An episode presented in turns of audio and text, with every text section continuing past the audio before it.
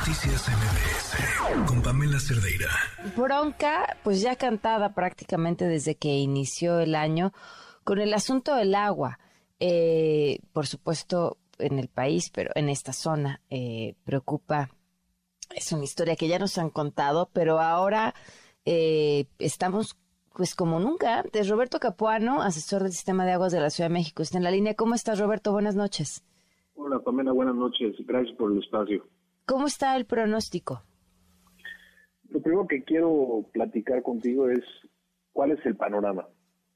Estamos ante una sequía anormal, es una sequía histórica, la que estamos viviendo en este momento en el país. Esto se puede entender porque el almacenamiento de agua que tenemos en el Cuchamala, que es el sistema del cual recibimos una parte importante de nuestra agua, que está en el Estado de México por Valle de Bravo, está en niveles muy bajos, en niveles que no han estado tan bajos en 25 años. Y la razón por la cual estamos, de cierta manera, sonando y la alarma es porque no tenemos la expectativa de que va a llover más. Entonces, generalmente, el Cuchamala nos da agua, llueve, se vuelve a llenar, nos da agua, se vuelve a llenar. Y lo que ha estado pasando en los últimos años es que la lluvia ha sido muy poca y no se ha llenado como en años pasados. Entonces, estamos entrando en una época de sequía, en una época que no va a haber lluvias, con el Cuchamala en un nivel bastante bajo. Entonces, eso nos debe a todos hacer pensar que el agua ahorita es una cosa que tenemos que cuidar mucho.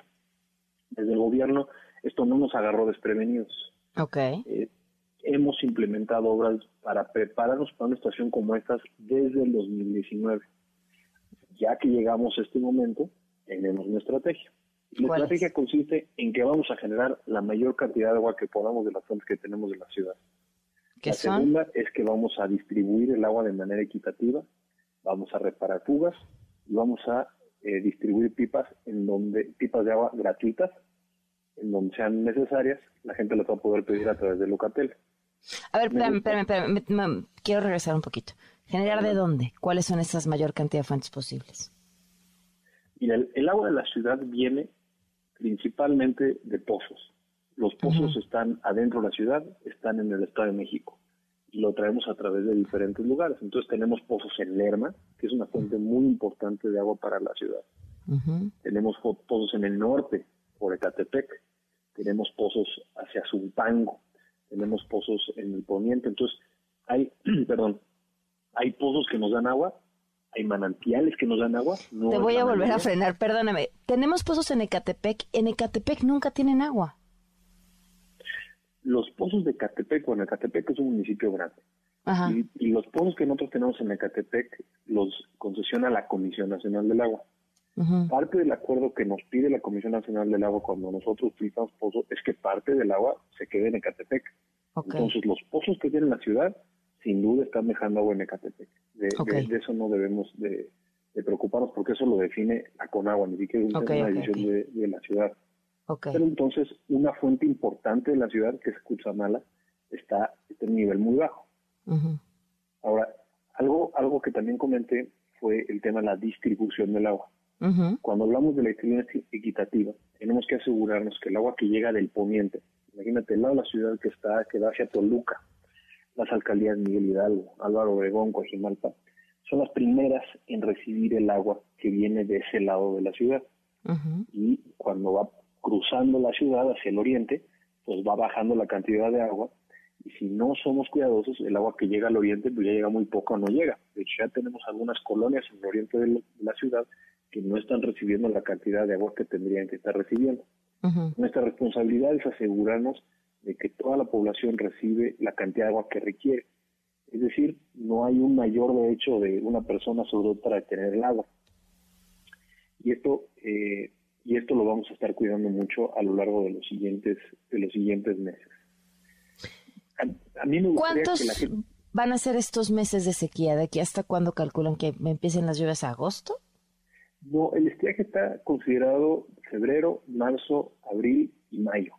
Generalmente empieza a llover en mayo. Y digo generalmente porque el clima no tiene palabra de honor. Esperamos que las lluvias comiencen en mayo. Ahora, en mayo, cuando empieza a llover, la expectativa que tenemos ahorita es que llueva normal. Y, que llueva normal no nos regresa a los niveles previos a la sequía en el Cuchamala. Por eso tenemos que pensar en esta situación como una situación que debe hacer revalorar la manera en la que consideramos y pensamos en el agua en la ciudad. Porque hay suficiente agua para consumo humano en la ciudad, pero no hay suficiente agua para que la malgastemos. En una sequía, malgastar el agua es utilizar el agua para cosas que no son de consumo humano. Entonces te voy a dar algunos ejemplos de cosas que no deben de ocurrir durante la sequía. No debemos de regar nuestros jardines con agua potable. La gente que necesite regar jardines lo puede hacer con agua tratada y daremos más información sobre cómo se puede conseguir agua tratada. No debemos de lavar nuestros coches con mangueras y mucho menos barrer la banqueta con, agua de manguera potable. El agua que esté en nuestras casas que podamos reutilizar, por ejemplo, mientras se caliente la regadera, que la podamos utilizar para el aseo de la casa o para las WCs. Bañarnos rápido, revisar si tenemos fugas en casa. Hacemos acciones de esta naturaleza, podemos entonces ahorrar una cantidad relevante de agua y asegurarnos que las personas, todas las personas, van a recibir agua. Importante, por ejemplo, el tema de los de los jardines, porque ¿cómo conseguimos el agua tratada? Exactamente. A ver, este, tenemos que sentarnos con la sociedad civil, todos, no nomás las personas que nos están escuchando, los dueños de, de, digamos, de grandes espacios verdes, asegurarnos que están usando agua tratada. Vamos a sentarnos con los grupos industriales que operan en la ciudad y todos ellos van a hacer un compromiso con la jefa de gobierno para reducir la cantidad de agua que están utilizando. Y nosotros vamos a estar comunicando de manera permanente porque esta es una situación que estamos introduciendo ahorita al discurso público pero, pero no termina aquí, sino aquí empezamos. Empezamos a dar información, vamos a comunicar tan seguido como sea necesario, probablemente no menos de una vez por semana, pero si es necesario diario, pues diario será. Pero principalmente que todos empecemos a pensar en el agua como algo que tenemos que cuidar con mucho, mucho cuidado. Me, tengo que despedir, me queda un minuto, pero no quería dejar de preguntarte también este punto. Hablaste de la reparación de fugas. ¿Cuánto se dedica cada año a reparación de fugas y cuánto se dedicará en este año? La reparación de fugas se creó una dirección en, la, en el sistema de agua específicamente para reparar fugas. Tan solo el día de hoy se reparó una fuga muy, muy grande, por ejemplo, en la calle Cafetal. Todos los días estamos reparando fugas. lo que estamos haciendo ahorita, que es especial, estamos planteando tiempos más cortos para la atención a las fugas en la ciudad. Y tenemos un programa, por ejemplo, en la Benito Juárez, para recuperar más de 150 litros por segundo de fugas tan solo en la Benito Juárez en 15 sectores. Entonces, este es, un, es una respuesta que puedo dar muy completa, pero dado el tiempo que tenemos. Claro, ya se te, puse el reloj. Pero hay, te la pongo más fácil. ¿Hay más presupuesto para reparar fugas? Perdóname, no entendí tu pregunta. ¿Hay más presupuesto para reparar fugas? El presupuesto que tenemos es el, es el suficiente, es el necesario para, para lograr reparar las fugas que tenemos en la ciudad y tenemos que asegurarnos que los recursos llegan a donde van a llegar y eso es parte también del trabajo que estoy haciendo yo y que estamos haciendo en el sistema de aguas eh, en los siguientes meses. Roberto, te invito a que sigamos platicando. Este tema va a ser un tema, es un tema importante hoy, pero a lo largo de los próximos tres meses y bueno, sigamos informando sobre todo lo que haya que decir sobre el agua. Claro que sí. Habrá, habrá cosas que compartir y, y agradezco mucho tu oferta. Muchísimas gracias, Roberto. Muy buenas noches. Gracias, buenas noches. Noticias MBS